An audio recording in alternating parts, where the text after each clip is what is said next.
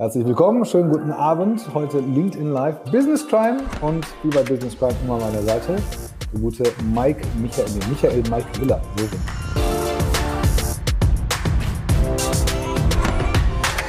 Wie geht's? Ja, sehr gut. Kann nicht klagen. Nichts zu jammern, nichts zu meckern. Ja, hier, hier gefühlte 40 Grad. Ich glaube, bei, ja. dir, bei dir nicht wirklich kühler. Ja, das stimmt. Ähm, wie schmelzt du dahin? Was haben wir heute? Innentäter. Ja übersehene Gefahr oder, oder übersehene und, und leichte Gefahr oder übersehenes riesen, riesen Gefahrenpotenzial? Also unglaublich große Gefahr, das steht mal fest. Ähm, es ist aber halt einfach eine Gefahr, die ungreifbar ist für viele. Und ich glaube, manchmal ist das so, wenn du, wenn es am Markt keinen Dienstleister gibt, der ein Problem löst, dann gibt es ja kein Problem. So, aber ich habe den Dienstleister noch nicht gefunden, der wirklich, der wirklich ganzheitlich an dieses Thema Innentäter herangehen kann, weil man das nicht nur von außen lösen kann, sondern das meiste von innen passieren muss. Und das ist, glaube ich, dann so eine Spirale, in der man sich bewegt. Du hast eine große Herausforderung, wenn du Statistiken anschaust. 60 Prozent, 70 Prozent der, der, der Sicherheitsvorfälle kommen von innen oder durch ehemalige Mitarbeitende, die gerade ausgeschieden sind. Trotzdem gibt es nicht viel, was man, also es gibt ein paar Sachen, da werden wir uns ja drüber unterhalten, aber ähm, also, kaum einer geht es an. Ne? Lass uns das mal kurz definieren. Ein Innentäter ist ein aktuell bestehender Mitarbeitender oder ehemaliger Mitarbeitender eines Unternehmens, der bewusst dem Unternehmen Schaden zufügt. Oder Tür und Tor aufmacht, damit andere reinkommen ins Netzwerk oder halt auch aufs Bankkonto oder, oder, oder. Ja. Und ähm, das Unternehmen um wahrscheinlich Geld und andere wertvolle Dinge erleichtern kann. Ist das richtig? Zum Beispiel. Genau. Also, wobei man da, glaube ich, immer noch mal sagen muss, du wirst halt auch schnell zum Mittäter. Ne? Das heißt, wenn du durch Social Engineering manipuliert wirst, hilfst du auch dem Angreifer Dinge zu tun. Und dann muss man aber auch wieder aufpassen, dass dieser Mittäter nicht als Täter wahrgenommen wird, weil er das nicht ist, sondern er ist ein Opfer, mhm. ein Zeuge. Aber da geht das Wording eigentlich schon los. Also ja. ich denke, es geht darum, dass man bewusst und wissentlich versucht, seinem Unternehmen entweder seinem Unternehmen einen Schaden zuzufügen oder, und ich glaube, das ist auch manchmal der Fall, sich selber einen Vorteil zu verschaffen. Und das Unternehmen ist dann halt, ist halt das Opfer in der Rolle. Es geht ja nicht immer um Geld. Können ja Daten genauso sein. Das ist ja genauso mhm. spannend. Okay, dann bleiben wir mal, dann bleiben wir mal in dem bewussten, in der bewussten Absicht äh, des Schadenzufügens. Ja. ähm, ich habe das noch nie erlebt, aber ich habe das also ich wurde auch schon zwei, dreimal bedroht, ja, wenn man sich von einem Mitarbeiter dann trennt, dass er dann halt so, eine Kündigung ist halt nie schön, ähm, egal zu welchem Zeitpunkt. Und relativ früh in meiner Karriere sagte einer mal zu mir, wirst du schon sehen, was du davon hast, wenn du mich hier rausschmeißt. Ähm, dass wir davor ganz viele Gespräche geführt haben, äh, Verbesserungsvorschläge gemacht haben, ihm angeboten haben, ihn an die Hand zu nehmen und auch ja. mal Abteilungswechsel und so weiter. Das ist ja dann alles in dem Moment unwichtig. Und ähm, man muss ja auch sagen, nicht jeder Innentäter ist, ist, ist, ist, ist äh, vielleicht undankbar, das nicht. Es ist ja eine, irgendwas passiert ja dann und auf einmal hat man ja diesen Wunsch, ähm, dann, dann, dann zu schaden. Aber in dem Fall war das ein Mitarbeiter, von dem ich das nicht erwartet hätte. Und äh, wir mussten uns trennen. Ich habe es ausgesprochen und dann sagt er zu mir, du, du wirst schon sehen, äh, was, du, was du davon hast. An deiner Stelle würde ich mich öfter umdrehen, wenn ich unterwegs bin. Jetzt bin ich jetzt auch nicht so jemand, der, der sich das so ernsthaft sagt, ja, ist kein Thema. Ne? Ist ja viel Spaß. Ja, super, ne? also richtig cool. Aber so fängt das ja an. Ne? Das ist so, in dem Moment ist der Impuls da. Mhm. Kann was kommen, kann nicht kommen. Ehrlicherweise, ich habe da damals nichts drum gegeben. Heute würde ich vielleicht anders denken. Wir, haben, ähm, wir hatten natürlich einen Tag oder ich glaube ein paar Stunden vorher die Accounts von ihm zugemacht, halt Bank. Ja, ist halt ganz wichtig, dass du halt alles zumachst. Ähm, aber was wir halt nicht wussten, wenn der da schon so reagiert hat, hat der schon irgendwas an Informationen mitgenommen, als wir vielleicht mal die letzte Abmahnung ausgesprochen haben oder als wir ihn mal vielleicht deutlicher darauf hingewiesen haben, dass wir unzufrieden mit ihm sind. Das war so eine Spirale, die hat mich im Nachgang mehr belastet als, als die Bedrohung, weil die war mir eigentlich egal. Ja, kann ich verstehen. Also wenn ihr schon so weit gedacht habt, dass ihr ihm vorher die, die Rechte in der IT nehmt, bevor er ihm das abschließ, in das abschließende Gespräch geht, dann glaube ich, hat man schon ganz viel richtig gemacht. Ich glaube, dass das auch oft vergessen wird. Man ist im Tagesgeschäft gebunden, man stellt dann irgendwann mal fest, ich glaube, das wird einfach nichts und nee, komm, dann gibt es ein Personalgespräch, dann gibt es noch eins und sagt man irgendwann, pass auf, ich, ich kann mir nicht vorstellen, dass wir morgen noch ohne dich arbeiten, aber ab morgen probieren wir es aus. Das war's. So, und, äh, und dann heißt es so, jetzt kommt das Outprocessing und dann wundert man sich, dass der an seinen Arbeitsplatz zurückgeht und im schlimmsten Fall noch zum nächsten ersten gekündigt wird, weißt du? So, ah. und dann das Kopfkino losgeht. So. Also das ist natürlich dann maximal unzweckmäßig, weil ich glaube, aus dem Effekt heraus, aus dieser Enttäuschung heraus, kann das, kann ich mir auch vorstellen, dass da Menschen Dinge tun, aber auch dann wirklich nur, um jemanden oder dem Unternehmen dann einen auszuwischen. Das kann ein Motiv sein, aber das ist dann auch ein bisschen ausgemacht, finde ich. Erste, erste Frage. Wie einfach ist es nachweisbar, dass man selbst ein Innentäter ist? Klingt für mich relativ einfach sich da aus der Verantwortung ziehen zu können. Hm. Wie einfach ist es nachweisbar, dass man ja. sagt, ah, okay. Ja, das ist eine. Das um hinterher zu sagen, vielleicht eher eine Frage für Anwälte. Äh, genau, wollte ich nämlich gerade sagen. So, also ich habe vorher auch so mal ein bisschen recherchiert, was es da an, an aktuellen oder, oder mehr oder weniger aktuellen Fällen gibt. Das ist nämlich ein großes Problem. Also jemanden anzuzeigen, dass die Daten weg sind oder dass das was auch immer verloren gegangen ist, aber du musst es am Ende auch beweisen können. So, und wenn du das nicht beweisen kannst, dann passiert da erstmal gar nichts. So, und das bedeutet, wie willst du jetzt beweisen, wenn du technisch deine Hausaufgaben nicht gemacht hast, dass jemand, ich sage es mal ganz stumpf, mit einem USB-Stick da rangeht ähm, und deine Kundendatei runterlädt. Das dokumentiert aber kein mhm. System. Wie willst du ihm denn das nachweisen? Oder ihr, ne, ihn, den Innentäter, so ist es gemeint. Wahrscheinlich, wahrscheinlich schon eher männlich, um jetzt mal ein paar Klischees zu strapazieren, würde ich, würde ich jetzt mal so tippen, äh, weil aus, aus dem Impuls und Testosteron gesteuert, aber gerne auch an anderer Stelle. Ungefähr ein Drittel aller geschädigten Unternehmen sagt, ungefähr zwischen einem Viertel und einem Drittel sagt, dass, äh, dass, sie, dass sie von ehemaligen Mitarbeitern und oder aktuellen Mitarbeitern geschädigt wurden.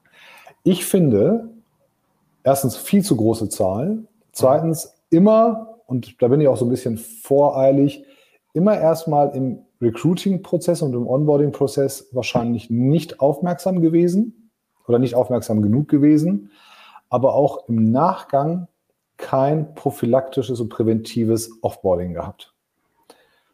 Du okay. bist ja live, du bist ja immer live bei solchen Sachen dabei oder, oder, oder. Findet ja dann auch diese, diese, diese Innentäter. Ähm, hast du, hast, kannst du das bestätigen oder, oder sagst du, da hätte man viel früher oder an ganz anderer Stelle das bemerken können, dass da Potenzial schlummert? Uff. Also, ähm, ich, ich glaube, so über, über Bande kommen wir so ein bisschen an dieses Thema Background-Check. Meinst du das? Also, mhm. Also, sich anzuschauen, weil du kannst den Menschen ja nur bis vor den Kopf gucken. Ne? Und ich glaube, es gibt kaum eine geschäftliche Situation oder eine Gesprächssituation, in der mehr gelogen wird als im Vorstellungsgespräch. Im Verkauf vielleicht manchmal, weiß ich nicht, aber äh, das wäre auch schlecht. Ähm, aber ich glaube, im Vorstellungsgespräch, da ist man schon hoffentlich sehr gut vorbereitet und, und, und na, versucht sich dann so zu verkaufen. Ich glaube, wir haben in Deutschland ein großes Problem, das einfach vorher zu checken. So, weil auch mhm. da gibt es, gibt es ähm, schon Urteile, ähm, wo Bewerber sich ja be, be, beschwert haben, das wirst du viel besser wissen als ich, dass sie vielleicht abgelehnt wurden, weil man im Background-Check irgendwas gefunden hat. So. Ja, das AGG lässt nicht so wirklich viel zu, aber die, die, die meisten Innentäter sind ja nicht irgendwie kriminell oder so, ne? dass, man, dass man sagt, äh, mit, mit Vorstrafenregister oder sowas arbeiten. Das Einzige, was du machen könntest, wäre wär beim ehemaligen Arbeitgeber anzurufen. Ja. Aber dann hast du halt nur erfahren, dass er vorher nichts gemacht hat, was nicht heißt, dass, er, dass das Potenzial nicht in ihm, in ihm schlummert. Aber klar. wir sind da in Deutschland, wir sind in Deutschland da ähm, sehr, sehr weit hinten im Vergleich zu England oder Amerika. Aber wie willst du es denn beim Recruiting rausfinden? Also dann fehlt mir gerade der Ansatz. Äh, das, der, der, der Spagat beim Recruiting ist tatsächlich ja, ne, wir wollen ja alle, dass diese Interviews alle sehr, sehr angenehm gestaltet sind, sollen ja Candidate Experience sein und Daumen hoch und alles. Aber du kannst natürlich mit eignungsdiagnostischen Fragen schon mal so eine, so eine Art Vorahnung bekommen, wie geht der Mensch mit Druck um, wie hat er ähm, in bestimmten Situationen, die du ihm beschreibst, reagiert und ähm, wir beide wissen ja, dass, dass man auf unvorbereitete Fragen relativ impulsiv antworten kann. Ja, dann muss man natürlich ein bisschen erfahren sein. Ich würde jetzt in so einem Gespräch, wenn mein Unternehmen wirklich sehr sensibel ist oder ich wirklich mit sensiblen Dingen arbeite, würde ich jetzt vielleicht nicht den 23-jährigen Recruiter, der frisch von der Uni kommt, ähm, okay. für, den, für den Chief Security Officer ähm, oder, oder Manager äh, interviewen lassen. Das nicht. Aber ich würde schon versuchen, und ich habe diesen Fall tatsächlich letztens gehabt, als wir eine CFO-Stelle besetzt haben, weil wir da natürlich auch Riesensummen und man will ja dann halt auch über, mit, mit, mit Treue und Loyalität. Ähm, da, da haben wir schon, da haben wir schon ein paar, paar Fragen uns zurecht gesucht, von dem wir für uns und auch dem Kunden gegenüber sagen konnten, hey, vom Gefühl und von dem ersten Impuls her glauben wir nicht, äh, glauben wir schon daran, dass der Mensch die geistige Reife, aber auch die Erfahrung hat, dass der jetzt nicht bei achtstelligen Summen zuckt, wenn er mal auf den Überweisungsknopf drückt. Mhm. Ähm, habe ich aber auch schon anders erlebt, ne, dass die Leute dann halt auch mal ganz beiläufig, ja, ist doch lustig, ne, wenn ich da auch mal äh, die falsche Kontonummer dann äh, hinter äh, einpflege, wo du denkst, hm, okay, danke fürs Gespräch, hat Spaß gemacht. passiert. Okay. Kann man, kann man machen. Aber ich finde, beim Offboarding ist es, ist es tatsächlich, da kannst du noch viele retten. Also dieser, dieser letzte Moment durch den Gang der Tür, dass du da noch, also retten, retten im Sinne von, du kannst Minima, äh, Schadensminimierung machen, ähm, noch, noch für Gesichtswahrung sorgst, wirklich in Form von Anerkennung, ja, trotz der Zugehörigkeit und beziehungsweise aufgrund der Zugehörigkeit, trotz der nicht so guten Ergebnisse, dass du den Menschen ihr Gesicht lässt und sich dann auch aufrichtig bedankst, dass du wirklich so diesen Druck, den emotionalen da rausnimmst. Und das passiert leider viel, viel, viel zu selten. Also die meisten berichten, wenn sie gekündigt werden, ja, gab einen feuchten Händedruck, ja, vielleicht gab es da noch die eine oder andere Zahlung, aber die ist ja nie ausreichend. Mhm. Ähm, und am letzten Tag ähm, habe ich Kuchen mitgebracht, letzten Kaffee getrunken, dann sind wir gegangen. Also mehr, mehr ist es nicht. Mhm. Leider nicht. Leider nicht. Ähm, ich hatte, ich hatte im Vorfeld, hatte ich mal ein bisschen, bisschen recherchiert über die Schadenshöhe. Habe nichts gefunden. Ich habe keine, keine, es gibt keine Statistik zum durchschnittlichen Schaden, der verursacht wird. Wahrscheinlich auch, weil einfach viele Unternehmen das nicht reporten. Hast du eine Idee, was so ein durchschnittlicher, durchschnittlicher Innentäter an Schaden verursacht? Nee, habe ich nicht. Ähm, aber ich, ich glaube, wir müssen einfach auch unterscheiden, ob es auf der anderen Seite, wenn der wirklich ein, ein, wenn er das Ziel hatte, Geld von dem Unternehmen irgendwie abzuzweigen. Und ich glaube, dass das schon immer mal wieder passiert, wenn man weiß, wie diese internen Prozesse funktionieren. Und ich weiß, habe da ein Beispiel im Kopf, kann das leider nicht laut sagen. Da weiß ich, wie deren Spesenabrechnung, Kreditkartenabrechnung läuft.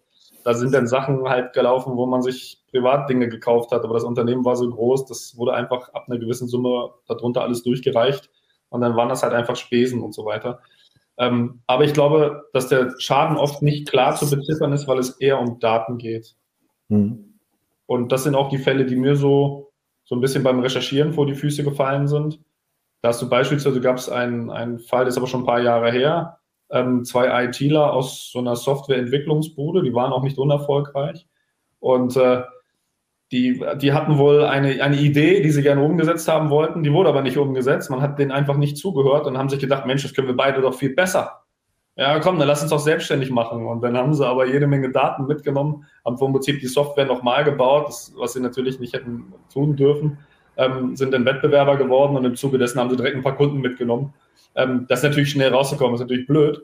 So, und in dem Fall konnten sie es tatsächlich nachweisen, weil da irgendwie in den Codes, in den Quellcodes irgendwie mhm. klar war, okay, das ist von uns programmiert und so weiter. Und äh, aber ich glaube, dass das, weil die Frage steht ja von Kevin da immer noch im Raum, ne? Oh. wie weiß man das ähm, nachvollziehen oder ähm, tatsächlich ähm, beweisen kann. Ich glaube, dass das, dass das die große Herausforderung ist. Ne? Wenn du keine Technik implementiert hast, die nachvollziehen kann, was mit deinen Daten wann wo passiert im Unternehmen, wie sie reingehen, wie sie gespeichert werden, wie sie rausgehen und vor allem, wie sie rausgehen und auf welchem Wege, dann darf sich natürlich nicht wundern. Aber wir haben das alles schon, wenn wir mal ehrlich sind. Wir haben alle schon die Auflagen. Wir heißen Datenschutz.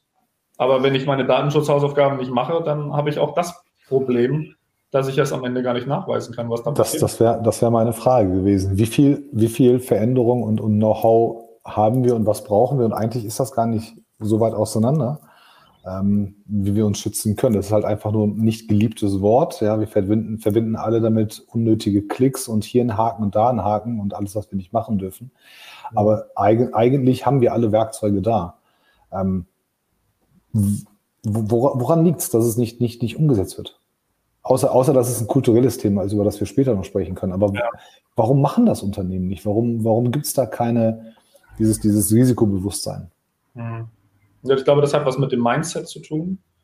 ähm, ohne irgendeinem zu nahe treten zu wollen. Ich glaube, das ist nicht, dass es kein typisches deutsches Mindset ist, ähm, jeden Tag im Risikomanagement sich zu bewegen und im Schwerpunkt erstmal die Sicherheit zu sehen mhm. oder die Unternehmenssicherheit zu sehen, weil wir halt einfach auch äh, unser Environment es uns die letzten Jahre sehr, sehr einfach gemacht hat. Ne? Ähm, warum die das nicht machen, weiß ich nicht. Ich, ich kann es auch nicht verstehen, nur ganz ehrlich, manche Sachen kann ich auch nicht verstehen. Aber ich glaube, es, es liegt auch oft daran, selbst wenn du es weißt, du möchtest jetzt irgendeine SIEM-Software oder irgendeine Software, bin da nicht der Fachmann, implementieren, die genau dokumentiert, wer macht was wann wo.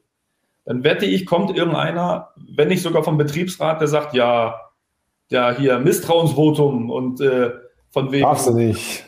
Ja, und, und, und warum? Und äh, ähm, da wird uns ja direkt suggeriert, wir wären Kriminelle. Das sind wir doch gar mhm. nicht. Ich glaube, dass das schwierig ist zu kommunizieren. Du brauchst eine sehr gute Unternehmenskultur und Kommunikation, um jedem zu erklären, ich kontrolliere dich damit nicht. Ich mache das, um uns zu schützen. So, das muss man halt vernünftig erklären. Du kannst nicht einfach nur eine Software rausknallen und am Ende sagen, ist so. Ja, jetzt weiß ich genau jeden, jeden Mausklick, den du tust, wenn der, wenn der Mitarbeiter aber nicht versteht, warum das eigentlich gemacht ist. So. Ich, hatte, ich hatte gestern eine Podcastaufnahme mit, Olli, von, mit Olli Ulbrich von Reporting Impulse und die arbeiten alle remote. Und ähm, er hat jetzt irgendwie einen neuen Mitarbeiter gesagt, hey, wenn du trag alles in den Kalender ein, was du machst und was du nicht machst, an, de, an welchen Tagen du kannst, wann du beschäftigt bist. Und ähm, ich habe schon so mit der Augenbraue gezuckt, sagt er, hey, nicht, nicht, weil ich, weil ich den Menschen kontrollieren will. Ich will halt nicht 30 Mal anrufen und sagen, hast du dann Zeit, dann Zeit, dann Zeit in der Terminabsprache. Ich will eigentlich nur wissen, wann kann ich mit ihm planen und wann nicht. Ich frage ja nicht nach, warum hast du morgen einen Terminblocker bei dir drin, ähm, an, an was arbeitest du? Das, das interessiert mich nicht. Ähm, und als er das so erklärt hat, hat es am nächsten Tag sofort geklappt. Und das ist, glaube ich, so eines der ersten äh, Dinge, die man mitnehmen kann. Also Kommunikation, wir hören es an jeder Ecke, aber Kommunikation muss Vertrauen ausstrahlen. Du musst den Menschen halt auch den Sinn und den Unsinn erklären, warum was gemacht werden muss. Ja. Und ich glaube, ich glaube, jeder, der dann, den du halt im Recruiting schon durchgelassen hast und, und für dich passend identifiziert hast, in deinem Unternehmen wird verstehen, warum man das so macht. Und in dem, in dem Moment, wir können uns über alles aufregen und das Beispiel mit dem Betriebsrat verstehe ich. Ja, manchmal hat man das Gefühl, die wollen eigentlich nur meckern. Äh, auch nicht alle. Ähm, aber in, es ist halt eine Einstellungssache. Wenn ich, wenn ich darin was Negatives vermuten will, dann werde ich da halt auch was finden. Ähm, und, und aktuell reicht es ja nur, die Vermutung zu haben, dass es halt um Kontrolle geht und, und wir gehen hier alle auf die Barrikaden. Aber ganz besonders Autoindustrie, Rüstungsindustrie, äh, alles, was mit sensiblen Daten hat ähm, und Lebensmittel und so weiter. Da ist nun mal ein bisschen mehr Vorsicht geboten. Nicht nur, nicht nur für, für, für, für Kunden und, und extern, sondern auch für, auch für sich selber. Und äh, man macht sich ja auch als Mitarbeiter angreifbar und muss sich einen Vorwurf gefallen lassen, wenn man halt diese Sicherheitsauflagen nicht mitträgt. Und in so einem Umfeld muss man die ehrlicherweise ähm, muss man die halt auch mittragen und dann ist das Thema erledigt. Der liebe Andreas Braun, seines Zeichens äh, im Bereich Procurement unterwegs, fragt, wie oft wird tatsächlich dem Unternehmen Schaden zugefügt? Nimmt nicht eher der enttäuschte Mitarbeiter Rache an dem Menschen, der ihn entlassen hat, beziehungsweise aktuell schlecht behandelt? Du hast mir doch im Vorfeld etwas erzählt. Äh, die, deine Frage, wenn du, wenn du einen Workshop machst oder, oder eine Keynote hältst. Ja. Also ich ich, ich glaube, um, um, um so in, sein, in, sein, in die Beantwortung seiner Fragen zu kommen, ich glaube, es gibt unglaublich viele Motivatoren, warum Menschen Dinge am Ende tun. So, die sie vielleicht vor einem halben Jahr oder vor zehn Minuten nicht getan hätten. So, mein Kerngeschäft Social Engineering lebt ja davon. Ne? Du bekommst einen Impuls vorgesetzt und dann tust du Dinge, die manchmal gar nicht in deinem Sinne sind.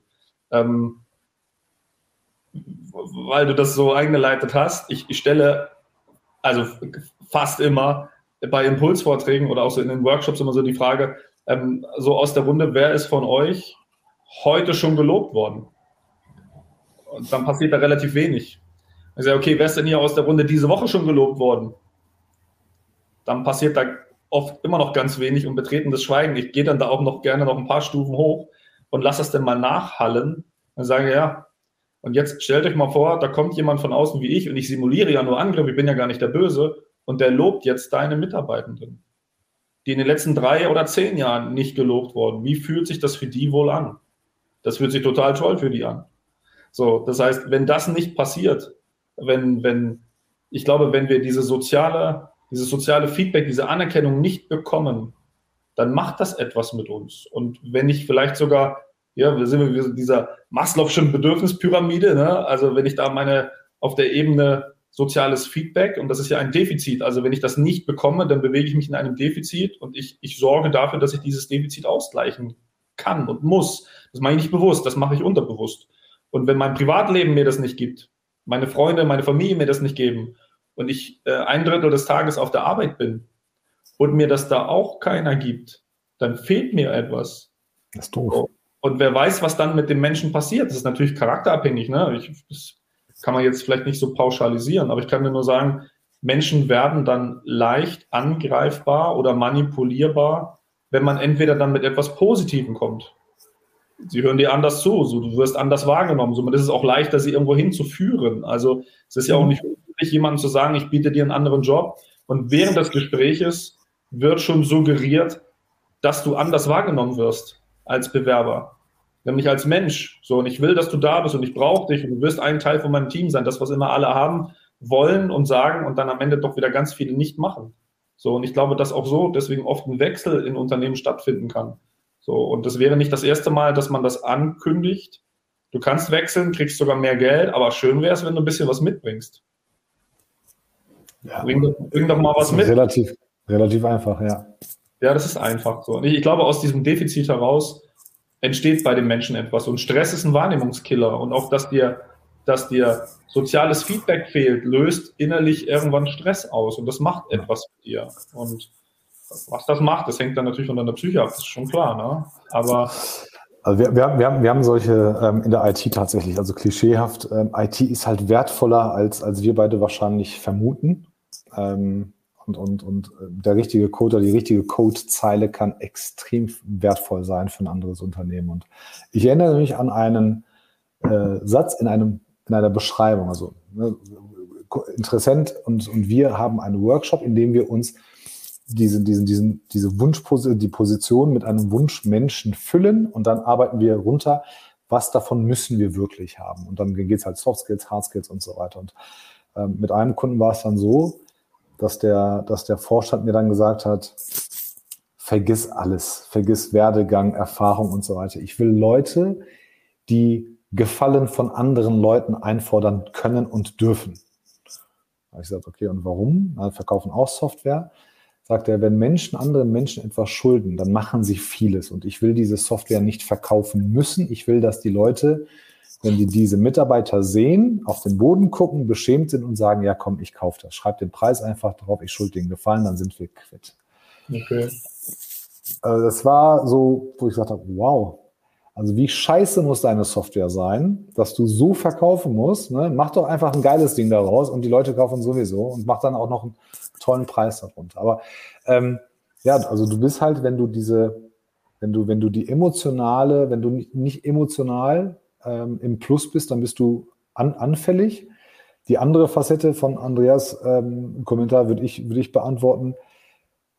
Ich habe es nur vom Hören sagen, äh, relativ bekanntes Unternehmen, wo, je, wo jemandem immer wieder ein Karriereschritt versprochen wurde, immer der Aufstieg versprochen wurde. Und dann hieß es, ah, aber diesmal nicht.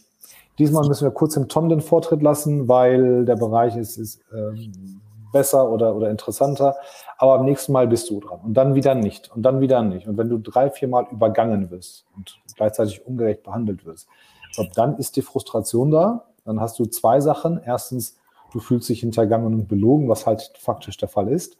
Zweitens, du siehst alle anderen an dir vorbeirauschen auf der Karriereleiter und hast das Gefühl, du bist halt auch noch weniger wert. Und das potenziert ist, glaube ich, so eine richtig, richtig böse Kombination ja. ähm, wo du sagst, also jetzt zeige ich es denen. Und ähm, ich glaube, der, das will keiner erleben, weil was dann alles passieren kann, ähm, Gott sei Dank haben wir auch andere Waffengesetze hier in Deutschland, aber auch das, so, solche Sachen können passieren. Aber dann hast du auch ähm, Codes, geheime Zeichnungen, irgendwelche Kunden-Einkaufsbedingungen, was weiß ich was. Ja. Ähm, so schnell kannst du die alle gar nicht verstecken. Ja, ja, ja, weil du, wer weiß, wie sich das noch entwickelt. Ne? Kevin sagt, äh, meiste ist auf menschliches Versagen zurückzuführen. Unterschreibe ich schon mal sofort. Ja, je unzufriedener ich bin, desto anfälliger werde ich. Hast du gerade gesagt. Ich denke, dass es viel mehr, dass es mehr Innentäter gibt, als wirklich identifizierbar sind. Ja, und ich glaube, ich weiß gar nicht, ob ich den Begriff nutzen darf, aber mir fällt gerade keiner ein. Ich glaube, wir haben sehr viele schlafende Innentäter. Ich weiß gar nicht, ob das nicht Schläfer sagen, oder? Ich habe gesagt Schlafende, wollte aber im Nebensatz sagen, wahrscheinlich halt damit, damit vergleichbar. Aber schon, dass wir Leute haben, die das, das für sich entschieden haben, dass sie es irgendwann mal machen, aber dann Gott sei Dank halt irgendwie nicht, nicht ausleben. Aber ich glaube, das Potenzial ist, ist, ist deutlich höher. Mert Tajansch sagt, ich habe damit, ich, nee, ich habe Jahre damit verbringen dürfen, meinen Job mehrmals zu wechseln, aber ich bin persönlich sehr dankbar für die Erfahrung, die ich sammeln durfte. Und nun, äh, und nun ja, der Weg ist das Ziel. Das Thema Sicherheit sollte in vielen Köpfen umgedacht werden, beziehungsweise das Glück selbst einfach mal in die Hand nehmen. Kann ich, kann ich, kann ich nur, nur unterschreiben. Ich hoffe, es hat sich auch immer gut entwickelt und du warst, offensichtlich warst du auch immer stark genug, ähm, keine, keine dreckige Wäsche zu waschen. Ähm, geht's Geht es ähm, um Genugtuung oder um Geld, wenn man, wenn man die Wahl von beiden hat? Das weiß ich nicht. Das weiß ich nicht. Ich glaube, da kommen so die gefährlichsten drei Buchstaben, ne? E, G und O. Das Ego kommt dann ins Spiel. Ähm, aber ich wollte zu dem, zu dem äh, Kommentar von, von Mert noch was sagen. Dann, dann bist du aber auch ein Charakter, der dann, der dann aber auch die Entscheidung trifft, wenn er feststellt, es gefällt mir nicht. So, und, oder man Aktiv. guckt an. Aktiv, genau. So. Und ich glaube, also und es ist schön, wenn man diese Eigenschaft hat, ne? Und sie sei dir, sie sei dir gegönnt von Herzen. Ich glaube, viele Menschen können das nicht.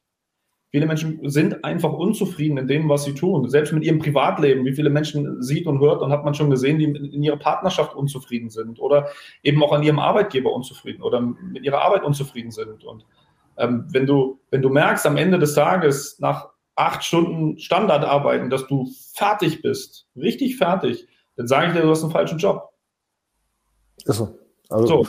Und ja, da bin ich, bin ich fest. Von hier aus volle Zustimmung. Ja, ja und ich, ich glaube, wir können das auch einfach begründen. So. Also ich glaube, dieses Thema Persönlichkeitsanalyse ist an uns beiden jetzt nicht spurlos vorübergegangen. Ne? Und alleine aus der Erfahrung weiß ich ganz genau und aus der Selbsterfahrung natürlich auch, wenn du dich unwohl fühlst und Dinge tun musst, die du nicht willst, dann kostet dich das mehr Energie als sonst. Beschäftige dich mal zehn Stunden lang mit deinem Hobby. Da, da merkst du nichts. Das kannst du noch weitermachen. Und egal, welche neue Information kommt, du saugst die auf und dann gibt es eine Assoziation. Es ist leicht, sich Sachen zu merken. Aber wenn du Dinge machen musst, die nicht deinem Naturell entsprechen, und wenn du halt einfach eher der Stratege bist und wenn du eher introvertiert bist und eigentlich lieber alleine ein Problem am Reißbrett löst und sollst auf einmal ähm, Telefonakquise machen, dann kannst du zwar technisch super ausgebildet sein und machst es vielleicht auch gut, aber es entspricht nicht deinem Naturell so und dann machst du das eine Zeit lang gut, aber unterm Strich kostet dich das so viel Energie, dass du im schlimmsten Fall sogar krank wirst davon. Mhm. Und trotzdem, glaube ich, gibt es ganz viele Menschen, die eben nicht so tough sind und den Mut haben und sagen, dann ist das der falsche Arbeitgeber für mich. Ich glaube, neue Generationen, die jungen Generationen werden anders sein. Aber ich glaube, es gibt noch so ein, zwei Generationen auf dem Arbeitsmarkt, die sagen, nee, da habe ich mich jetzt für entschieden, jetzt arbeite ich schon 20 Jahre hier, ich kann doch jetzt nicht weggehen.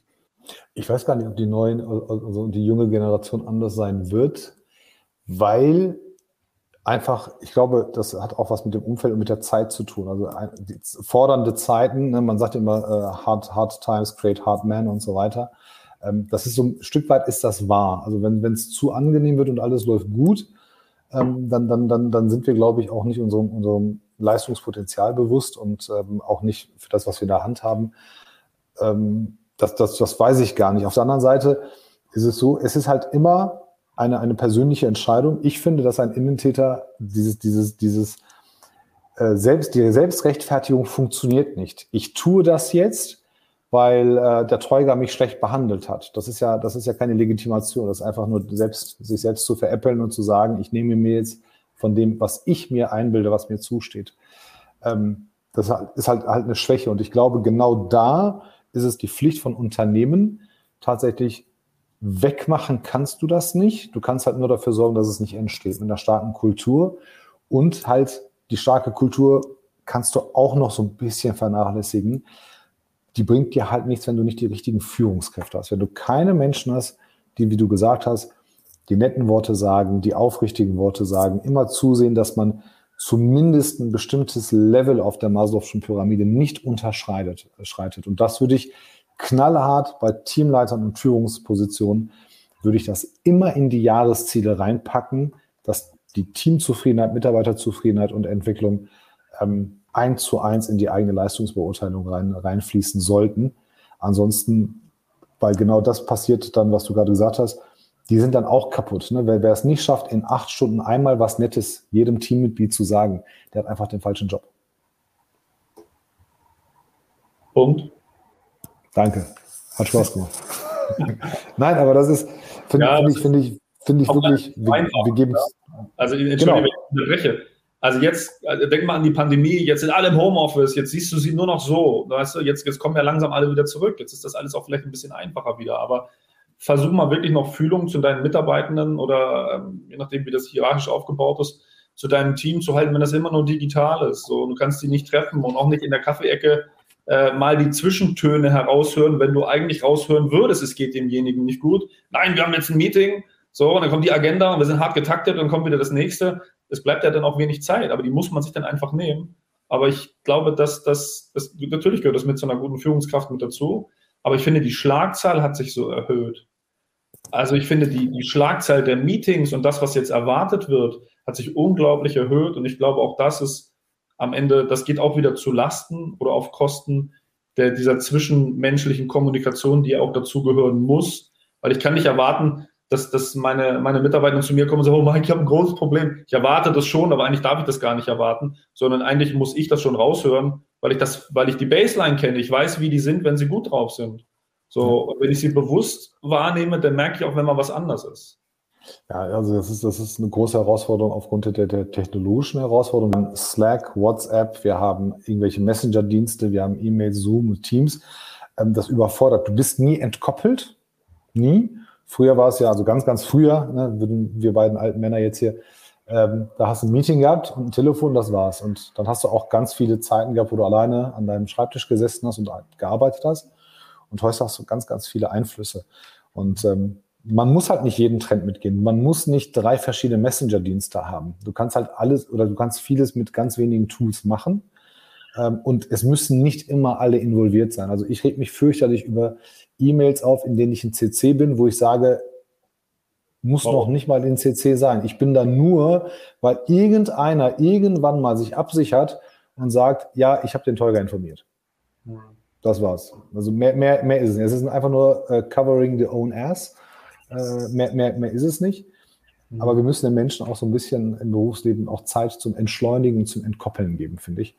Ja. Ähm, und du musst halt kulturell, musst du es schaffen, und das kannst du halt auch mit den neuen New Work Methoden schaffen, dass Menschen sich so wohlfühlen, dass sie gar, gar nicht an was Schlechtes denken, weil sie sagen, hey, wenn ich den Job hier nicht behalte, bei dem, bei dem Unternehmen, ähm, woanders werde ich es nicht so gut haben. Das ist so die Maxime, die du, die du morgens ähm, versuchen müsstest zu erreichen, wenn du, wenn du sagst, was ist meine Aufgabe heute? Und ganz, ganz großer Nachholbedarf in Deutschland. Ja, glaube ich. Glaube ich. Also ich glaube, wir haben schon angesprochen, diese, es gibt eine, eine Vielzahl von Motivatoren, die mich antreiben können. Und du hast eben die Frage gestellt, wie viele Schläfer gibt es denn da eigentlich? Also es gibt natürlich keine Zahlen, das ist natürlich das, ist das Problem. Ich glaube, dass es viele Menschen gibt, die, dass es viele insgesamt auf Deutschland gesehen, viele Menschen in Deutschland gibt, die unzufrieden sind.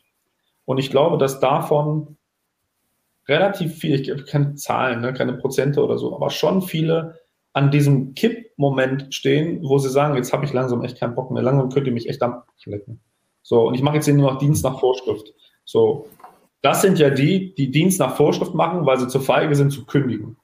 Weil sonst würden sie es ja lassen. So, also wenn sie merken, ich bin unzufrieden, dann, dann muss ich ja normalerweise was anderes machen. Und ich glaube, wenn jetzt Umstände mit dazukommen, und ich will jetzt keinen keinen dieser Täter in Schutz nehmen. Aber ich glaube, es kann auch mal Umstände geben. Und ich weiß halt von einem geschieden, Frau alles weg, wirklich wie im schlechten Film, alles weggenommen. Der hat am Ende beim Kumpel gewohnt, der hätte gar nichts mehr. Der hat am Ende keinen anderen Ausweg. Der, der hat seinen Arbeitgeber beklaut, im wahrsten Sinne des Wortes, so, um, um dann mal wieder ein normales Leben zu führen. So. Und dann denke ich mir auch, auch schlechte Kultur, wäre mal zu seinem Chef gegangen und gesagt, ich habe ein Problem, könnt ihr mir nicht irgendwie helfen? Genau das aber ich, ich glaube, dass das zum Teil sehr individuell ist, dass Menschen am Ende Dinge tun, weil sie, weil sie das, das ein Innentäter ist er nur dann, wird er nur dann zum Innentäter, wenn er das Insiderwissen hat. Sonst könnte es ja jeder von außen machen. So, und nur weil ich weiß, wie bestimmte Prozesse funktionieren oder wo wichtige Daten liegen oder wo wir vielleicht Fehler im System haben, heißt es ja noch nicht, dass ich irgendwas tun muss. Und ich glaube, es gibt einfach auch einen Typ Mensch, hätten wir mal googeln können, vielleicht finden wir das noch raus, die einfach vom Grundsatz her ein bisschen mehr kriminelle Energie haben als andere, die vielleicht auch eher dazu neigen, ähm, eher, eher gewaltbereiter zu sein. So, und wenn ich eher gewaltbereiter bin, dann bin ich vielleicht auch bereiter, Dinge zu tun, wo wir beide sagen würden, ist der irre, das kann ja nicht sein. Denn wir beide haben im Vorgespräch ja ähm, das, das Thema schon gehabt, jetzt kommt jemand und schadet dem Unternehmen, der schadet ja allen. Das schadet ja nicht dem Unternehmen oder dem Vorgesetzten, weil da sind die meisten ja zu feige, hinzugehen und zu sagen, ich will mit dir mal einen Boxring und dann klären wir das mal. So, weil du, wie willst du dann einem Abteilungsleiter einen Schaden zufügen?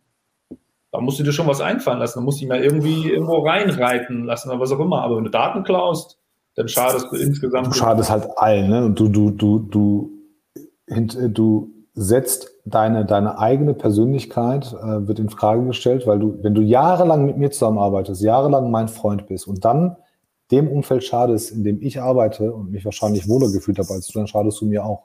Und dann hinterfrage ich wirklich deine Loyalität, deine Freundschaft, deine Kollegialität. Ähm, aber das ist genau das, was du sagst. Die haben ja nur das Gefühl, das, was ich tue, schadet nur dem einen. Ja. Ähm, dass man auf der anderen Seite jemand sitzt und sagt, ach ja, stimmt, weil wir den gefeuert haben, hat der den, ja, okay, ist okay, ähm, hat der auch verdient. Also das, das ist es ja halt nicht. Auf der anderen Seite habe ich, ähm, also zu der Zahl, ja, absolut, ne, du, wir wissen halt nicht, wie das Potenzial ist. Ich habe das, ich habe das gestern versucht zu googeln. Ähm, es gibt dafür ein Phänomen, ich kenne den Namen nicht, es ist, man, man ist sich da nicht einig, aber es gibt auch das Phänomen, dass gewaltbereitere Menschen und, und Menschen mit höherer krimineller Energie äh, im Jugendbereich zum Beispiel schaffen es ja genau die Sozialarbeiter und Sportler, ne, Schläger mit Boxen zähmen. Ähm, ne, also Straßenschläger werden mit Kampfsport, mit der Disziplin dahinter, mit diesem, mit Aufklärung hinter dem, was sie da tun können und hinter dem äh, auch so ein bisschen dem Spiegel, hey, das ist dein Potenzial, du bist eigentlich ein richtig guter Kämpfer, dann mach es aber auch in dem Umfeld, wo es sein muss. Ne, das, das, das, dass, man, dass man wirklich diese, diese, diese, dieses diese negative Energie versucht zu kanalisieren und in die richtige Bahn und zu deinem persönlichen Vorteil zu lenken. Das kann man ja hier auch. Das sind halt Mitarbeiterprogramme. Und je nachdem, in welchem Umfeld ich mich befinde, ne, ich darf mich nicht wundern, wenn ich eine Bank bin, wenn ich ein Automobilhersteller oder Zulieferer bin. Ähm, ich habe nun mal sensible Sachen. Aktuell Rüstungsindustrie war schon immer sehr sensibel, ist heute noch sensibler. Ähm, da muss ich halt regelmäßig Job Rotation vielleicht machen, dass ich nicht überall die gleichen Leute immer da lasse, wo sie seit 20 Jahren waren, sondern vielleicht auch mal präventiv und um meine Mitarbeiter zu entwickeln, sage, wir rotieren hier regelmäßig mal. Das machen wir bei Politikern ja auch.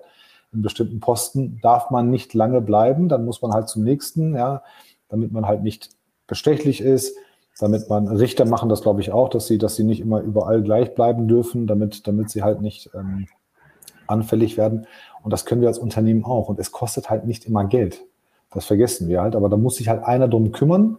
Meistens kümmert sich äh, das Unternehmen erst dann darum, wenn, wenn der Schaden zugefügt ist. Aber Ideen gibt es genug. Ja. Ähm, oh, hier haben wir was vergessen. Und zwar die Frage hier. Wie lange müssen Unternehmensgeheimnisse des Ex-Unternehmens verschwiegen werden? Menschlich vielleicht bis ins Grab und rechtlich. Und da unten kommt Markus Weger und sagt, kommt drauf an, Anwalt halt was im, was im äh, Vertrag vereinbart wurde. Ich weiß es nicht, weißt du es? Was im Vertrag vereinbart wurde, ganz genau. So hätte ich mir jetzt auch ausgewählt, ich weiß es nicht. Ich erinnere ähm, mich nicht, dass ich das mal irgendwann die letzten paar Jahre mal gelesen habe, dass man, dass, dass, dass da so eine Klausel drüber gibt. Aber keine Ahnung. Nee, weiß ich auch nicht. Vielleicht mal, vielleicht mal, äh, ja, vielleicht kann der Markus ja mal bisschen mehr Insights drüber geben, was so Standard ist in Arbeitsverträgen oder sowas. Ja. Ich weiß es nicht. Ähm, ähm, das, was, du, was, du, gerade gesagt hast, ist mir noch eingefallen. Ich glaube, wir alle haben alle schon mal diesen, in der Kindheit diesen Satz gehört, Gelegenheit macht Diebe.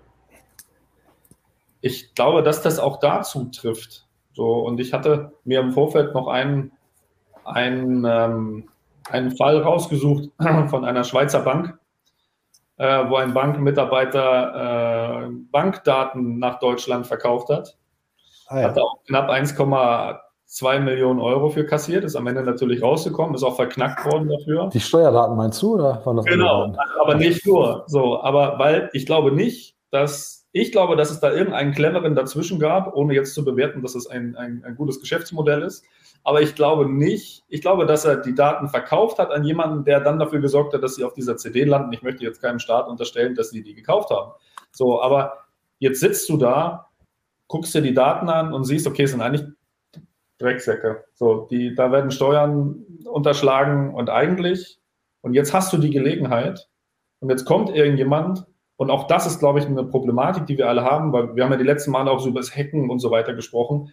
Ja, ganz ehrlich, heute noch jemand, heute zu sagen, ich kenne keinen, der sich mit Hacking ein bisschen auskennt, der kann mir keiner mehr erzählen. So, auf YouTube kriegst du tausend Tutorials, wie du dich ähm, über den Tor-Browser anmeldest, wie grob, wie wenigstens grob das Darknet funktioniert, auch wenn da viel Blödsinn äh, kommuniziert wird. Aber es ist halt einfach so, du kannst dir die Kriminellen heute viel einfacher mieten als noch vor fünf oder zehn Jahren und es ist auch mhm. viel leichter, da ranzukommen. So, und jetzt bist du in der Situation, dass du eben solche hoch eingestuften Daten siehst, mal gegenrechnest, eine Mille könnte ich dafür kriegen und dann hast du auch noch jemanden in deinem Umfeld, dem erzählst du das und sagst, na, verkauf die doch. Ja, wie denn? Ja, gib mir die, gib mir die und dann verkaufen wir die und dann kaufen wir uns auf Mallorca, hat er gemacht, äh, kaufen wir uns dann Haus. Hat er nicht mehr, aber hat er damals gemacht, jetzt hat er das nicht mehr, aber ich, ich will nur sagen, du, ich glaube, wenn man sich auch bewusst wird, welche Informationen du von deinem Unternehmen eigentlich jeden Tag verarbeitest, und ich glaube, dass das vielen einfach noch gar nicht bewusst ist, dann kann das auch passieren, dass dieser Gedankengang kommt und sagt, Mensch, dann kann ich da echt Blödsinn mitmachen. Also ich, ich, ich schiebe das ja immer an. Ich sage immer, ich, ich sage, wir sagen in den Trainings oder auch in den Pentests und was auch immer, schaut doch mal, welche Informationen ihr habt. Wie sind die denn eingestuft? So, und, und wenn ihr nicht wisst, wie hoch diese Daten eingestuft sind, wenn der, wenn der Unternehmer oder der, der, das Unternehmen das noch nicht festgelegt hat, dass die Daten, mit denen ich arbeite, auf eine bestimmte Art und Weise eingestuft sind, klassifiziert sind, dann darf ich mich nicht wundern, dass die Daten auch rausgegeben werden. Ich rede jetzt nicht davon, dass sie verkauft werden, sondern dass sie mir, wenn ich es clever schreibe, per E-Mail oder am Telefon gegeben werden. Mhm. Wenn da aber drinstehen würde, nein, die sind auf eine bestimmte Art und Weise so eingestuft, dass sie sowieso nicht mehr verschickt werden dürfen oder nur unter bestimmten Voraussetzungen, ich glaube, viele arbeiten einfach vor sich hin und haben gar keine Ahnung, ob sie sich vielleicht sogar mit den goldenen 5% Firmenwissen den ganzen Tag beschäftigen.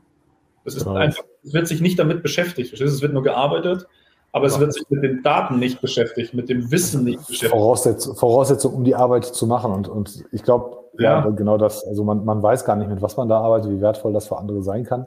Bei den Steuer-CDs, eine Zeit lang war das ja modern, da gab es ja mehrere auf einmal. Ja, dann gab es ja dann halt nur für ein Bundesland. Ja, hier in NRW haben wir dann natürlich dann auch ähm, für 1, noch was, 1,3 Millionen so ein Ding gekauft. Ähm, weil es halt ein Geschäftsmodell ist. Macht ja keiner, weil er ein Gutmensch ist und sagt, oh, ich möchte gern, dass äh, dem Staat Geld in die Kasse fliegt, äh, fließt, sondern man will ja einen Gegenwert dafür haben. Und dass man sich bei dem anderen strafbar macht und bei dem einen äh, reich, äh, bereichert, das, das wird ja dann auch noch vergessen. Aber du hast recht, also die Gelegenheit macht es. Im Automobilsektor auch tatsächlich. Ich habe ja mal bei einem, bei einem Automobilzulieferer gearbeitet. Ähm, ganz, ganz spät haben wir das Thema aufgenommen. Also ich als Student hatte, glaube ich, Zugriff auf alles, auf CATIA-Zeichnungen, auf, auf ähm, Finanzplanung, auf Kalkulationsmodelle, warum wir welches Teil wie kalkulieren. Das war nie ein Thema, weil einfach drumherum es immer hieß, wir, wir arbeiten hier gemeinsam, wir, ne, wir vertrauen uns alle, und irgendwann im Zuge von irgendwelchen Anforderungen seitens Kunde, äh, ich glaube Mercedes war es, die uns irgendwann mal einen Anforderungskatalog gegeben haben und gesagt haben, das und das müsst ihr jetzt erfüllen, dann war das halt auch ein Thema Riesenbromborium bei uns damals. Ja, warum dürfen wir denn jetzt nicht alle, alle Daten einsehen? Bis dann mal ein schlauer Mann gesagt hat, warum musst du denn alle Daten einsehen, mit denen du nie zusammenarbeitest, die du nie brauchen wirst? Warum musst du eine Zeichnung sehen, wenn du, wenn du hier im Finance sitzt? Warum? Ja, und dann, und dann, dann wird es halt schwach. Ne? Aber, aber es gibt halt auch Leute, die machen diese Diskussion und sagen, ja komm, dann ändern wir halt nicht so viel. Und dann wird es dann wird's halt kritisch am Ende des Tages. Gibt es so Branchen, wo man sagt, in diesen Branchen gibt es auffällig viele Innentaten? Software wahrscheinlich schon, ja, kann ich mir vorstellen, aber. Ich glaube, da, wo es um, um eine stetige Weiterentwicklung geht, wo dieser Prozess eine große Rolle spielt, da kann ich mir das, glaube ich, das jetzt, also hätte man Hätten wir vielleicht anders recherchieren müssen. Ähm, aber du findest nichts, ja, weil, weil keiner ja hingeht und sagt, ich war mal vor drei Jahren ein potenzieller Innentäter, jetzt bin ich es nicht. Du hast halt kaum, kaum, kaum Infos. Genau. Also ich habe mich zum Beispiel hier auch auf, als Vorbereitung drauf, ich hatte dir ja den Screenshot geschickt, ähm, das BKA veröffentlicht ja regelmäßig ähm, Studien, kannst du nicht sagen, aber es sind ja Umfragen und dann sind da natürlich äh, jede Menge Infos drin.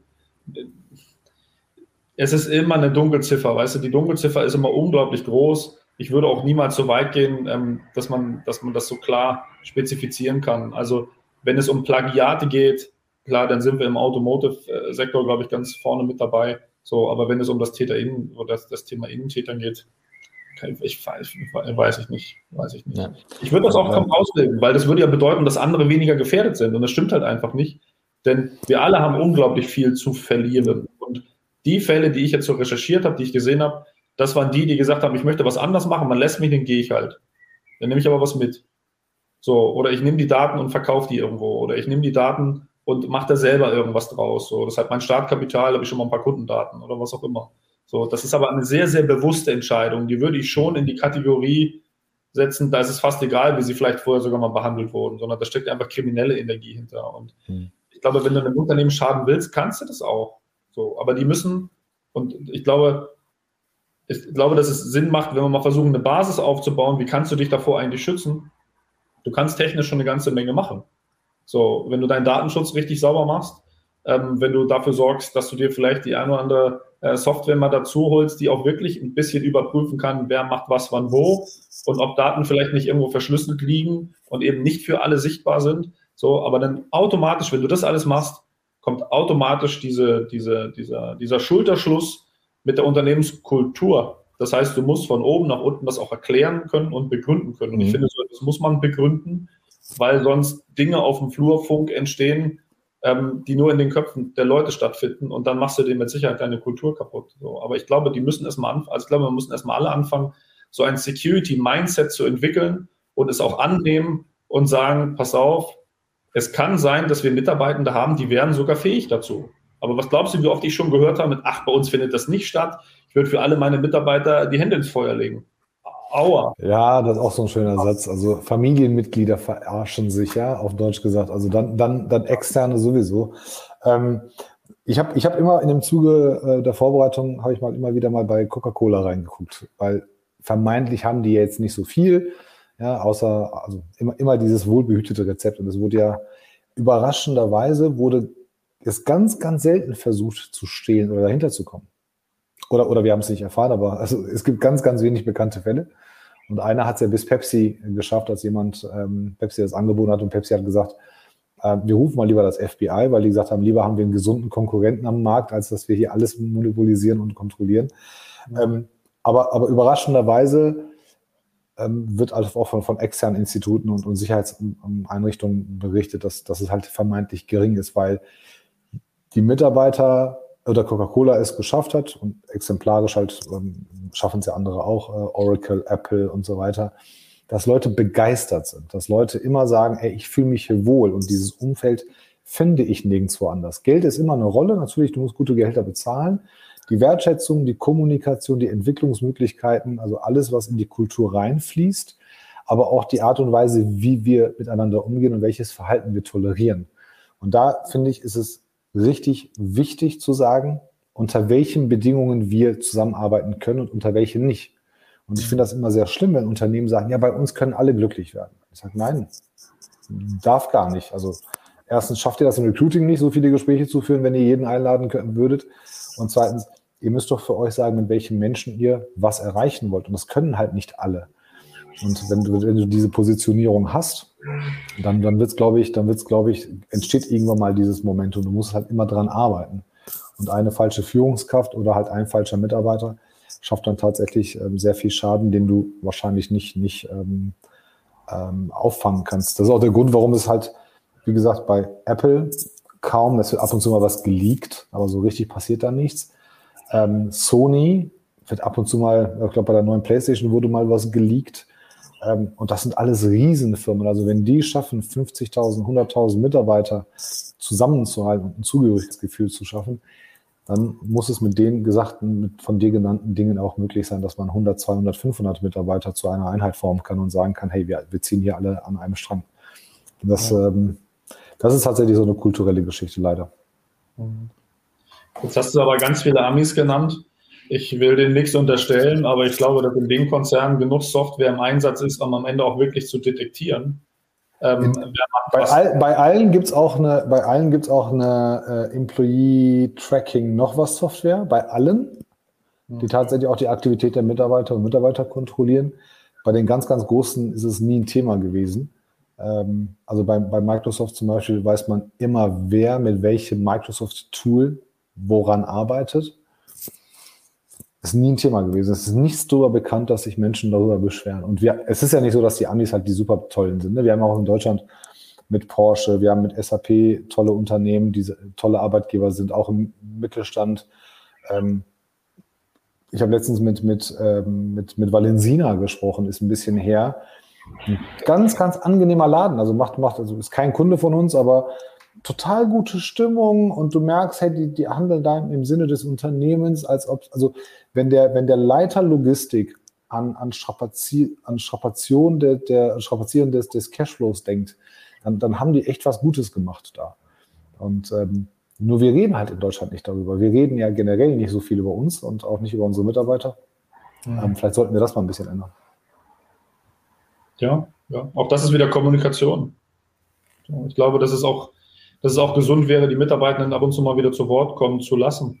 So, also auch mal wieder nachzufragen, weil das ist das, was wir bei dem Pentest oft feststellen, wenn wir das am Telefon machen und äh, du es am Telefon schaffst, weil du dich halt als Mitarbeiter ausgibst, ist ja auch nur eine Angriffssimulation und sicheres Umfeld, da passiert ja nichts.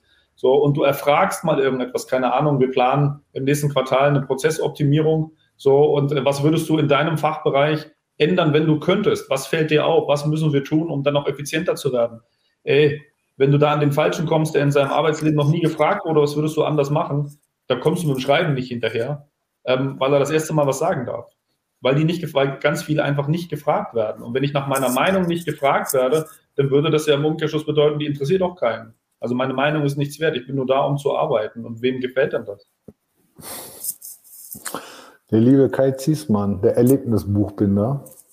In Schweden spricht jeder über seinen Verdienst und keiner beschwert sich. Muss man, muss man als Gesellschaft schaffen, dass man da hinkommt, dass man sich vielleicht für den anderen sogar freut, aber auf jeden Fall nicht ärgert, dass, dass der Nachbar vielleicht 10.000 Euro mehr verdient im Jahr ähm, als der andere. Wir haben, glaube ich, diese Woche über ähm, gleiches Gehalt bei nee, unterschiedliche Gehälter gesprochen. Also wir liegen in Deutschland 18, 18 Prozent Gender Pay Gap, was wir letztes Jahr hatten. Und Rumänien hat 2,8. Also die, die bezahlen gleicher oder mhm. ähnlicher als wir. Mhm. Ähm, das haben wir nicht. Ich wüsste jetzt nicht, warum wir in Deutschland so sind. Ähm, aber ja, das sollte so ein Ziel sein, dass wir alle darüber reden können, wenn wir wollen, ohne dass das irgendwas Negatives in dem anderen ähm, auslöst. Nur wir tun es halt einfach nicht. Und in so einer Runde machen wir es, ne? aber ich ähm, ähm, müsste, müsste vielleicht das Unternehmen mal machen oder mal so ein CSO machen und sagen, hey, wir verbieten euch nicht, euch auszutauschen. Wir verbieten euch nicht, ähm, Dinge, Dinge ähm, mit, mit euren Kolleginnen und Kollegen auszutauschen. Ist, glaube ich, dann, dann doch auch wieder so ein, so ein deutsches Thema. Ich weiß es nicht. Ja, das kann sein. Ich, ich, ich stelle mir gerade die Frage, wir sprechen ja eigentlich indirekt über Neid, ne? Aber ich bin doch nur neidisch, wenn mir was fehlt. Ist das jetzt ein Mindset-Problem oder weil ich unzufrieden bin? Wenn ich hier in Bad Wildung, so, da fahren ab und zu mal schon ein paar Kracher vorbei. So, wahrscheinlich wie bei dir in Düsseldorf, wo du denkst, alter Falter, so ein Auto habe ich im Leben noch nicht gesehen. Wir haben, wir haben, wir haben seit ein paar Monaten eine extrem hohe Lambo-Dichte.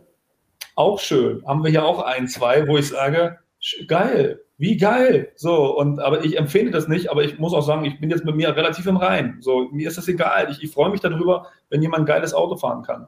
Jetzt habe ich einen aber kennengelernt, nicht mit dem Lambo, aber ein ähnlicher Kracher an der Tanke. Und ich sage, ey, ich bin wahrscheinlich der achte heute, der dir auf den Nerv geht, ne? aber ich muss einmal, ich kann ich mich da einmal reinsetzen. Und der hat mir das ganze Auto erklärt.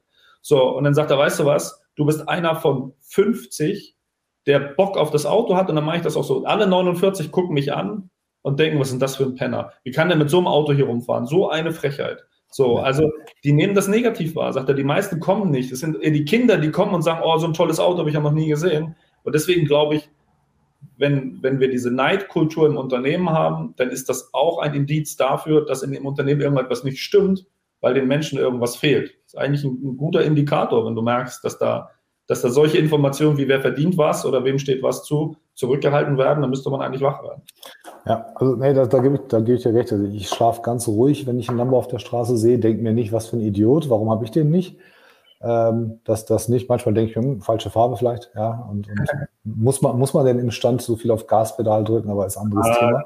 Ja, das, ähm, das, das Ding ist, Neid funktioniert ja auch unterschiedlich. In dem Moment, also der, der Mensch neigt ja dazu, jedem alles zu gönnen, außer mehr als man selber hat. In dem Moment, wo ich 60.000 verdiene und weiß, ich verdiene mehr als du, ist alles gut. Ich gönne dir auch deine 58, die du, die du verdienst. Ist ja nicht so viel, aber ich fühle mich immer so einen Tick besser. Die mhm. überwiegende Anzahl der Menschen würde sich bei gleichem Job und du verdienst dann 65 auf einmal, kriegst du die Gehalterhöhung und ich krieg sie nicht, dann werde ich neidisch. Vorher war ich zufrieden. Für mich hat sich nichts geändert. Es hat sich nur was für dich geändert. Du hast dich verbessert. Ich werde dann neidisch. Also der durchschnittliche Mensch wird dann neidisch, weil er sagt, warum er und nicht ich? Und das ist, das ist so ein, so ein, so ein Code-Shift im Kopf, der dann entsteht, wo man halt auch aktiv an sich selber arbeiten muss und sagen muss, hey, welchen Schaden habe ich hier gerade? Eigentlich doch gar keinen. Ich muss mich auch nicht für den anderen riesig freuen. Also wenn's, wenn ich mich nicht freue, dann freue ich mich halt nicht. Ja. Aber, aber ich darf mich doch nicht ärgern. Ich darf doch nicht meinen, dann kommen wir ganz kurz noch zum letzten Thema. Mein Selbstwertgefühl ist doch nicht durch Anerkennung, Vorteil ähm, und anderen Sachen von anderen abhängig. Aber das als Unternehmen alles unter einen Hut zu kriegen, ähm, ist auch ehrlicherweise nicht einfach. Da muss man halt auch als Mitarbeiter hingehen und sagen, hey, lass uns da mal ehrlich drüber sprechen, weil kein Chef guckt dir vor den Kopf und sagt, hör mal, wie fühlst du dich? Ich habe gerade deinem Kollegen Gehaltserhöhung gegeben, willst du auch eine? Das wird ja nicht passieren. Ja. Aber da kann, da kann man halt aber seinen Wert und, und vielleicht mal die Hintergründe besprechen und kann sagen, hey, lass uns mal reden. Wie schaut es für mich aus, wenn man es denn haben möchte? Mhm. Ja, das will ich eigentlich nicht sagen, äh, lieber Alvin. Ich will das, dieses deutsche Phänomen nicht sagen. Wenn du es als Deutscher sagst, ist es nicht so schlimm. Wenn ich es als Türke sage, dann kommt gleich einer um die Ecke und sagt, dann geh doch woanders hin. Dann werde ich hier wieder sauer. Ähm, aber es ist leider ein bisschen mehr in uns. Dann lass ich es, lass mich es sagen. Ich glaube, ich glaube, dass wir schon in Deutschland eine sehr spezielle Kultur haben und auch eine ganz spezielle Sicherheitskultur haben in meinem Sinne ist die auch nicht. Ich würde mir die sehr viel offener vorstellen oder sehr viel offener wünschen, weil man sich dadurch viel, viel Ärger präventiv vom Leib halten kann, aber das steckt einfach nicht in uns drin. So, ich, ich weiß nicht, woran das liegt. Ich habe es jetzt nicht, ich fühle mich da auch nicht abgeholt. Aber bei den Unternehmen, die ich kenne, sind es ganz oft immer die gleichen Probleme. Und ich verstehe es auch nicht. Ich kann es nicht nachvollziehen. Aber ja ist, also ist auch über, über die Generation angewachsen. Ich weiß nicht, also ich bin 42, bin hier geboren, ähm, bin, bin halt auch deutsch. Ne? Ich kann das halt nur mal mit, mit anderen, äh, mit meinen Eltern vergleichen, die auch schon mehr deutsch als türkisch sind. Ähm, wir sind hier auf Leistung und auf Ergebnis getrimmt. So dieses ja. öfter mal anhalten und das Leben mal genießen, das fehlt uns. Hat auch was mit dem Wetter zu tun, ja. Natürlich, wenn du in Rom oder in, in Barcelona wohnst, dann, dann kannst du öfter mal draußen essen gehen, das Leben genießen. Kannst du halt hier nicht, wenn du im bergischen Land hier im Regen bist. Ähm, aber das müssten wir jetzt einfach mal, einfach mal locker bleiben und, und uns mal, wie sagt man so schön, locker durch die Hose atmen und das Leben mal genießen. Wir sind halt auch eine Low-Context-Gesellschaft, also wenn man das so aus der Kommunikation heraus betrachtet. Oder siehst du das nicht so? Gebe ich dir recht, absolut. Okay, so weil, weil, weil was ist die Konsequenz daraus? Also wenn es uns mehr um die Sache geht und weniger um den Menschen oder um das dahinter, das bedeutet nicht, dass wir asozial sind, sondern ich glaube, das ist auch mit ein Grund und das ist auch eine, eine der Tugenden, warum wir vielleicht auch nach dem Zweiten Weltkrieg so schnell wieder da waren, wo wir dann jetzt sind. Oder auch wenn wir in meiner Welt gerade in eine andere falsche Richtung weggehen, äh, wirtschaftlich, aber weil man ausklammern konnte, was ist jetzt wichtig und das andere ist jetzt nicht so wichtig, so und jetzt geht es um die Sache und dann muss das jetzt gemacht werden, dann machen wir das auch. Das ist ja auch, um erfolgreich zu sein, es ist ja auch eine gute Eigenschaft. Aber es ist eben immer zu Lasten der anderen Menschen und dieser Kultur und mit diesem ganzen, es ist halt heute nicht mehr äh, Fließband machen, machen, machen, machen, hinten fällt was raus, alle kriegen ihr Geld und gehen nach Hause. Das Ding ist halt nicht jetzt mehr. alles. Wir müssen, Aber genau, wir müssen jetzt alle miteinander arbeiten. Und jetzt, wo wir mehr und noch schneller miteinander arbeiten müssen, stellt man fest, dass Soft Skills gar nicht so unklug sind oder gar nicht so unpraktisch sind. Ja, das, das, Ding, das Ding ist ja, um, um der ganzen Sache mal so ein bisschen ähm, zum Schlussplädoyer zu kommen, wir, wir haben als, wie du sagtest, nach der, in der Nachkriegszeit wurde hier Aufbau betrieben. Also, man sagt so schön Kopf runter und machen. Ja, dann, dann haben wir wohl, dann wurde Wohlstand geschaffen, natürlich Stärke und so weiter und so weiter. Das heißt, man ist in einem ganz anderen Modus gewesen. immer berghoch laufen, immer schleppen, immer machen, jetzt im übertragenen Sinne. Und jetzt, jetzt ist dieser Berg, ne, wir müssen jetzt aufpassen, dass wir nicht runterfallen oder sowas oder, oder auch diesen, diesen Modus ändern. Das heißt, die Reise hat sich verändert, die Herausforderungen haben sich natürlich geändert und die ändern sich halt sehr viel schneller, als wir uns anpassen können. Ähm, und und wir, wir, es ist halt nicht so schön, ne, wenn du jetzt Inflation hörst, 7,9 Prozent oder was es war letzten Monat, du hörst äh, überall irgendwelche Problemchen, jetzt, was weiß ich, mit Gas und so weiter. Ähm, wir kennen das nicht. Das war vieles war selbstverständlich. Ne, das ist halt, das ist nun mal so, das ist halt neue, neue Standards. Ich weiß es nicht, man bringt aber auch nichts, wenn wir uns halt kaputt machen. Ähm, aber zum, aber zum, zum Abschluss her, es ist ein zähes Thema. Es ist ein, ähm, also wenn, wenn Mike schon hier und da sagt, boah, weiß ich nicht, kann man nicht sagen. Der Mensch ist halt nun mal komplex. Und ich finde, und das wäre mein Plädoyer, bevor ich das Wort an dich abgebe, Mike, ähm, dass wir halt einfach nur versuchen, wenn wir nur jeden so behandeln, wie wir selber behandelt werden möchten, dann ist das morgen schon ein richtig cooler Ort hier. Dann kann jedes kleine Unternehmen, jedes Marketingbüro, jeder Konzern schon ein bisschen besser werden und öfter mal nachfragen, hey, wie fühlst du dich? Fehlt dir was? Und lass uns vielleicht mal im Zweifel einen Kaffee mehr trinken und fünf Minuten später ähm, weiter, weitermachen. Das reicht schon, dass wir hier alle entspannter sind. An der Stelle vielen Dank für alle fürs Zuschauen. Wir machen in ein paar Wochen mit dem nächsten Thema weiter. Mike, wie immer, letztes Wort an dich, darfst alles sagen. Außer Dank für die Einladung und hau raus, was du okay. an Tipps mitgeben kannst. Und dann machen wir zu. Okay. Ich muss, ich muss, ich kann nicht anders. Ich muss einen oben draufsetzen auf das, was du gesagt hast. Diese goldene Regel, ich finde die super. Ne, behandle jeden Menschen so, wie du selbst behandelt werden möchtest. Aber da wir ja hier Profis sind, setzen wir noch einen oben drauf und machen eine Platin-Regel draus und sagen, behandle mal jeden Menschen so, wie er behandelt werden möchte. So, und dann wird es spannend und das wird nur funktionieren, äh, wenn du dich mit den Leuten auseinandersetzt. So. Und dann wäre ich, mit dem Thema wäre ich durch. Ähm, aber um das als Fachthema vielleicht ein ganz bisschen abschließen zu können, es beginnt damit, dass auch immer noch Sicherheit Chefsache ist. Es, es geht einfach weiter, dass wir ein grundsätzliches Sicherheitsmindset brauchen und die meisten Unternehmen haben das auch und wachsen da auch durch dieses Thema Cybercrime immer mehr mit rein. Und ich glaube, Innentäter ist halt einfach eine Facette. Sie ist deswegen ungreifbar, weil morgen kein Dienstleister kommt und eine, Leistung dazu verkaufen möchte. Deswegen ist aber das Risiko nicht weg. So, und ich glaube, wenn man das mitnimmt und versteht, das Risiko ist da und es gibt auch Möglichkeiten, sich damit auseinanderzusetzen und auch präventiv ultra viel zu tun. Und das, was man da investiert, investiert man ja in die Sicherheit, aber eigentlich in die Mitarbeiter. Da kriegst du unglaublich viel raus ähm, sollte, glaube ich, mit der beste An Ansporn dafür sein, sich mit dem Thema auseinanderzusetzen. Es gibt genug Profis am Markt, ähm, die da unterstützen können. Und äh, das wäre mein, mein Wunsch, ähm, dass man dieses Thema bewusst auf die Agenda setzt und sagt, ich sorge dafür, dass meine Mitarbeiter überhaupt nicht zum Innentäter werden wollen. Jo, unterschreibe ich. Das freut mich sehr. Ich freue mich auf das nächste Thema mit dir. Vielen Dank äh, an alle Kommentatoren, Kai, Alvin, äh, Andreas, Kevin, Markus, Mert und so weiter. Und äh, Tour war, glaube ich, auch dabei. Ja. Bis zum nächsten Mal. Ciao, ciao. Ciao.